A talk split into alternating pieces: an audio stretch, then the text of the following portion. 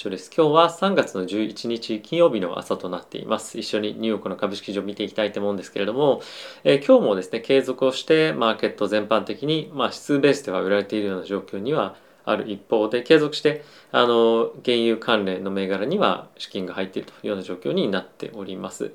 ただし今日のちょっと値動き後ほども見ていきたいと思うんですけれども少しマーケットには売り疲れ感っていうのもあるのかなと思いますしあと新しい材料がちょっと出てきていないというのも一つあるのかなと思います。あのやっぱりここ最近はずっとマイナスなマイナスなマイナスなニュースばかりが出てきていて、まあ、結構ダウンサイドへの警戒感っていうのも、まあ、皆さんも含めえ投資家の方は多く持ってると思うんですね。まあ、そんな中あのダウンサイドの警戒感を持ちながらも新しい材料が出てない出てこないでやっぱりちょっと追加でポジションを外したりとかっていうのはしづらいと思うので、まあ、そういったところもあってちょっとあの手に余っている今キャッシュで何か買おうとか、まあ、あとは一旦ちょっとショートを持ってる人たちはあの材料で尽くし感っていうのも若干あると思うので、まあ、買い戻しみたいな動きが、まあ、出ているんじゃないかなと思っています。ただしあの本格的にマーケットでまあ、じゃあ株ガンガン買っていこうみたいな感じよりも、まあ、今はやっぱり今後、え、物価上昇っていうところがさらに強まっていくんじゃないかっていう見方も、え、出てきていると思うのでまだまだサイドラインに立ってちょっとどういうふうになるか状況を見ていたいよね。もしくは、まあ、狙ってる株価が非常に自分のターゲットの価格までしっかりと下がってくるっていうのをひたすら、まあ、あの忍耐とともに待つ。もしくはまあその間に自分の好きなことを個人であれば、まあ、やっていたりとかあとは、えー、機関投資家であればどういったところにチャンスがあるのかっていうのを日々リサーチするっていうような時間に当てられているんじゃないかなと思っています。はいまあ、引き続きまだまだ警戒感っていうのは高まっていくと思いますし、えー、今後ロシア・ウクライナ情勢のあの、まあ、方向感によってはもう一段下にドーンと下がるっていう可能性も十分あると思うので、まあ、今は焦って何か動く時ではないのかなと思っています。はい。で、ここから指数見ていきたいと思うんですが、その前にですね、えー、ファンズ株式会社様にこのチャンネルは今スポンサーしていただいております。えー、ファンズはですね、今、え個人が企業に対して、え貸付という形で投資をできるプラットフォームになってまして、主に年収500万円前後、資産1000万円前後の方々が多く利用されているプラットフォームになっています。ぜひご興味ある方は概要欄の方にリンクありますので、ぜひチェックしていただけると嬉しいです。よろしくお願いいたします。では、指数見ていきたいと思うんですけれども、はい、まずダウがですね、マイナスの0.34%、一旦下がって、揉み合ってはいたんですけども、まあ、しっかりと最後の方戻ってきたっていうのは、まあ、感触としては悪くないですよね。はい、で S&P が、えー、マイナスの0.43%ナスダックがマイナスの0.95%ラッセル2000がマイナスの0.18%となっていました。やっぱナスダック今日非常にパフォーマンス悪かったのは、今日金利のですね、動きが非常に、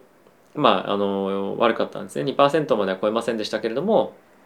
また金利が、ま短期、長期ともに上がってきていると。で、今日の10年債に関しては1.995というところで引けていました。はい、で、えー、引き続きですね、あの奴隷に関しては上昇継続をしていて116.13というところで、えー、終わっているんですけれども、まあ、物価上昇だったりとか、あとは今後の金利の動向っていうのを考えてみるに加えて、えー、日銀の動向っていうのを考えてみると、まあ、そんなにちょっと日銀が大大きく方向転換できるするとも思えないので、まあ、ちょっとやっぱり奴隷に関してはアップワードプレッシャー上昇方向への圧力っていうのが強くなっていくと思います。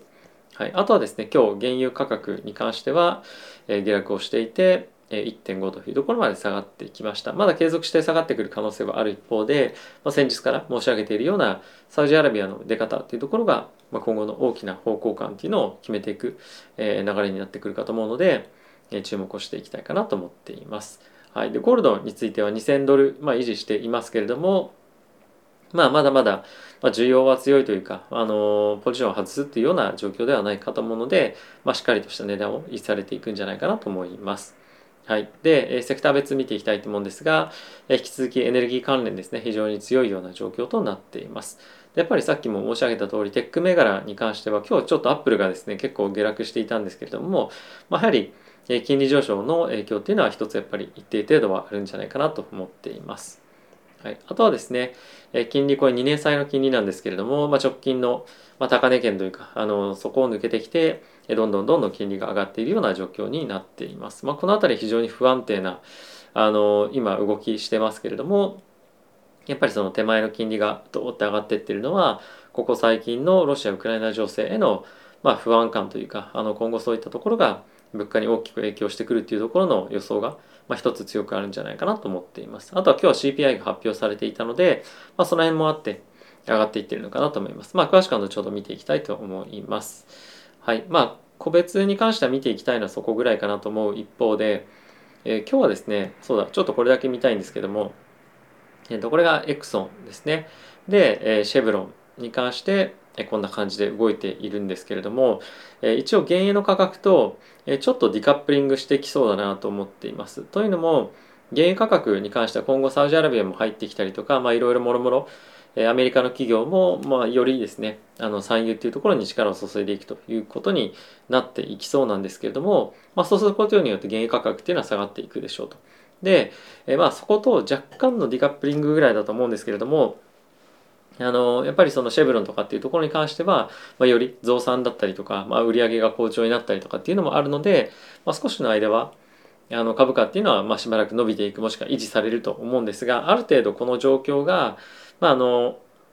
何ていうんですか改善されていくようになったりすると結構この急速な上げっていうのはまあ、あのまたドーンと下がってくる可能性もあるので、まあ、ちょっと気をつけたいなっていうのはありますよね。ここが、まあ、エクソンなんですけれども、まあ、彼ら天然ガスも持っていたりあの非常に資源的にはあの、まあ、強い銘柄の一つであると思うんですけれどもやっぱりちょっとこの高値圏っていうのが、まあ、若干出てきてはいてリグったりしたいなっていう人が、まあ、潜在的に結構たくさんいると思うので、まあ、この辺りの銘柄持たれてる方は注意した方がいいかなと思っています。はい、で、ニュース見ていきたいと思うんですけれども、まあ、今日 CPI が発表あって、年率ですね。年率がまあ今回の2月、えー、と前年の2月から今回の2月までで7.9%。まあこれ予想通りですけれども、でプラス1月から、えー、2月で0.8%で前、えっと、12月から1月で0.6%だったんですね。なので、まあ、今回加速をちょっとしてると。少し落ち着いてきたかなっていう感じはあったんですけれども、まあ、この辺り少しまた加速してインフレが伸びている。プラス、今回のウクライナ情勢っていうのもあるので、さらに一段の加速っていうところが、まあ、中長期的に可能性としてはあるよねっていうのが今のマーケットへの金利の金利への反映というところにつながってるんじゃないかなと思います。まあ、ただしこの辺りについては一応ホワイトハウスとしては、え、年末までにちょっとこの物価上昇というところには落ち着いてくるんじゃないかっていうのも、ま、言っていたりとかしていてまだあの、まあ、そういったところに望みは持ってるんだなっていうのはちょっと意外ではあったんですけれども、まあ、一応そんなことは言っていたりはしますと。まあ、ただしあの物価は夏までに落ち着くみたいな感じで最初は言っていたと思うんですよね。なのでまあ徐々に後ろ倒しというかになっていてあまりまあそういった発言は当然のごとく信じられないんですが、まあ、一応アメリカ政府として今後どういうふうに対応していくのかっていうのは一つ注目のポイントかなと思います。まあ、ただし中間選挙もあったりとかもするので、まあ、なかなかその舵取りが非常に難しくなってくるっていうのは、一つ要素としてはあるかなと思います。はい、あとはですねウクライナとロシア停戦の交渉をしていたんですけれどもまあ、わずか1時間半ぐらいで終わってしまって、まあ、全く話にならなかったっていうようなのがこの記事になっていますと。で一応これウクライナ側の言い分ではあるんですけれども今回、えー、昨日もご紹介しましたがロシアがですね、えーとまあ、今後出産を控えている人たちが、えーまあ、入院するような病院に爆撃をしましたと。で彼らの言い分としては中にもう妊婦はいなかったはずなので爆撃しましたというふうに言ってたんですが、まあ、後々写真見てみると妊婦さんが運び出されているような写真もあったりとかして、まあ、その辺りはちょっとあのウクライナ側の人からするともうちょっと自分たちのその理想の世界に住んでるのでもう全く話にならないみたいな話をまあしているわけなんですけれども、まあ、この辺りの状況を見てみるとあの全くその停戦へのあの方向感とか先行きが見通しが全然立たないなと。でプラスプーチン大統領連日えー、ロシアの要求が飲まれるまではやめないっていうふうに言っているので、まあ、いつまで続くのかわからないというかあのもうちょっと世界的にお手上げみたいな感じに若干なってきているというか毎日こういうニュース見てるとはちょっと感覚が麻痺してきますけれどもあまたかみたいな感じに、えー、ちょっと正直なってきてるかなと思います。はい、でそんな中なんですけれども、えー、と一応ですねこれヘッドラインとしてはドイツバンクはえ一応ですねロシアからはビジネスで出てきませんよっていうのを今記事ではご紹介をしてるんですけれども、まあ、ここでポイントなのはアメリカサイドであるゴールドマン・サックスについてはもうビジネスロシアでやりませんっていうふうに、ま撤退しますと発表しました。で、えこれに続いて JP モルガンも同じ方向で今検討中ということですね。でやはり、え政治的に非常にロシアとあのまあ、関係を壊したくないドイツ。でそこの銀行に関しては今回ロシアから撤退しませんということを発表していました。でこうやっていうのを見てみるとやはりそのドイツバンクと、えー、ドイツ政府との、まあ、関係性ももちろん強いでしょうし関連のビジネスもやってるでしょうし、まあ、非常に難しいあの決断だとは思うんですけれどもやっぱりその企業としてまあこの辺癒着あるのかよみたいな感じに やっぱドイツバンク投資できないねもうこれじゃみたいな感じに、まあ、なったりするんじゃないかなと思いますし、まあ、ドイツ銀行の、まあ、今後の信頼とかっていうところにも大きく、まあ、傷がつくニュースなんじゃないかなと思いました。で、えー、まあそれだけやはり今あの、企業も非常に政治的にセンシティブになっていると思うので、まあ、この辺りはですね非常に何て言うんですかねまあなかなかあの彼らが本当にこうしたいかどうかっていうのはまあ、あのなかなか真意としては分かりませんけれども、まあ、ビジネスまでその政治がどんどんどんどん介入してきているというような一つの、まあ、シンボルなんじゃないかなと思っています。はい、でここから仮想通貨じゃなくてここから、えーと、ウォール・ストリート・ジャーナル見ていきたいと思いますが、えー、どんどんどんどんですね今ロシアが、えー、ウクライナの,、まあその都市のですねキーのポイントに対して爆撃をどんどんどんどんしていると。プラス港町とかっていうところも、まあ、爆撃したりとかしていてえ非常にですねまあその何て言うんですかねあのもう待ったなしのような状況に、えなっているそうです。でこれはあの民間人の死者に関してはもちろん出てはいる一方であの、まあ、最小限に抑えているっていうのは、まあ、印象としてはあるんですけれども、まあ、これを今後時間が経てば経つほど、まあ、より被害を拡大させていく方向にはえなると思いますしロシア側としても非常に費用がコストがかさんでくると思うので、まあ、そうなってくるとますます核いくかみたいな感じの、えー、予想というかもう出てきやすくなるんじゃないかなと思ってはいます。あとはそのロシアが資金的に厳しくなった場合に中国がどうするかっていうのはやっぱり引き続き見ていきたいなと思うので、まあ、中国がロシアに資金提供を、まあ、表向きにやるとかっていうのはまあ全くないと思うんですけれども、まあ、長引きがまあ長引くほど中国としても国際的な立場としてリーダーとして振る舞うおうとしている国が、本当にそれが適切なのかっていうのは、ま、ちょっと疑問視さらさらにされることになったりして、まあ、イメージのダウンにやっぱりつながっていくんじゃないかなと思うので、まあ、そこは中国としても望まないと思うんですね。なのでまあそこはちょっと長くなれば長くなるほど、まあ、あのロシアの後に引けないっていう気持ちとプラスあの中国としても、まあ、これを支持し続けるわけにはちょっといかないっていうふうになると思うので、まあ、この辺りの政治的な関連性っていうのは、えー、見ていきたいかなと思っています。はい、あとはですねえっ、ー、とそうだすみませんちょっとさっきのインフレの話に戻るんですけれどもインフレの今回起因している要素なんですが、まあ、中古車っていうのが一つ大きくある一方でガソリンエネルギーとかっていうところがものすごく今たくさん、ま、あのインパクトがあると。プラスフードっていうところがですねあの、まあ、まだまだこれからかなって正直思っています。っていうのもやっぱり小麦が今ロシアウクライナの方から輸入が、えーまあ、世界的にあると思うんですけれども、まあ、そこが大きく、まあ、今後放射能とかの影響も含めてダメージがあるとすれば、まあ、この辺りのインパクトっていうのはさらにドーンと出てくるんじゃないかなと思っています。で一応これアメリカの CPI なのでアメリカへの影響っていうのはどれほどあるのか分かりませんがやっぱり海外でどんどんどんどん値段が上がってくればアメリカ国内への影響っていうのも非常に強くあると思いますので、まあ、さらにやっぱりこのインフレ率の、え、拡大っていうのは高まっていくんじゃないかなと思うので、まあ、そうなってくると特にテック銘柄っていうのはさらに厳しいあの立場に立たされると思うので、ね、注意をしていきたいなと思っております。はい、で、え、ブルンバーグの方なんですけれども、えーとですね、基本的にはあの似たようなニュースが多いなと思う一方で、え、徐々に戦争に直接関係した記事が減ってきたなという印象がありますと。で、え、それはもちろん内容が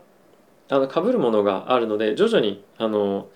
何て言うんですか記事がまとめられてきてるっていうのがあったりとかあとはちょっとそればっかり報道してるよりもそれに派生したようなことが結構報道されるようになってきてるというかあの例えば経済にどう反映してきてるかとか、まあ、あとはそれに反映あのそれに伴って地方銀行はどういうふうに動いていくかとかっていうところですね。っていうのもまあ一つ例として挙げると、まあ、ニュージーランドがですねこのニュージーランドの中央銀行が RBNZ っていうふうに言うんですけれども彼らがそのレンディング貸付の規制っていうものを今後そのあまりにもあの、まあ、お金がちょっとジャブジャブにあのマーケットになっていて非常に、まあ、資金のあの資金が溢れすぎているので、まあ、それを引き締めるっていうことをやろうと思っていたんですけどもそれをちょっとやめますみたいな感じで、まあ、出ていたりとか、まあ、こういったその経済への波及効果について出てくる記事っていうのは結構多くなってきてるなというような印象が出てきております。で、まあ、つまりそれはすなわちあの経済的に非常に世界的に厳しくなってきそうというのがあってそれに、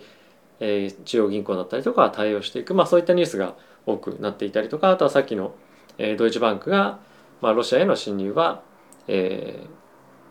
ー、やめますあのロシアでのビジネスはやめませんとかですね、まあ、そういったことを、えー、発表したりとか、まあ、あと一旦ちょっと記事出しますけれども、まあ、ゴールドマンがロシアから出るとか、まあ、そういった徐々に徐々にあの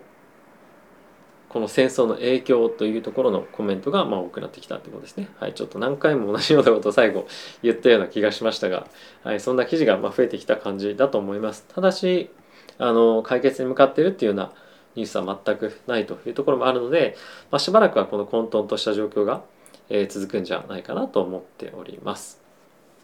はい。はいまあ、株式、投資ももろもろ含め、え、厳しい状況だとは思うんですけれども、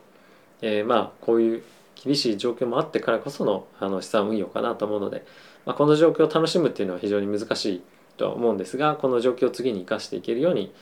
えー、まあ、学びを多くですねできるだけやっていきたいなと思っております。はいということで皆さん今日も動画ご視聴ありがとうございました。また次回の動画でお会いしましょう。さよなら。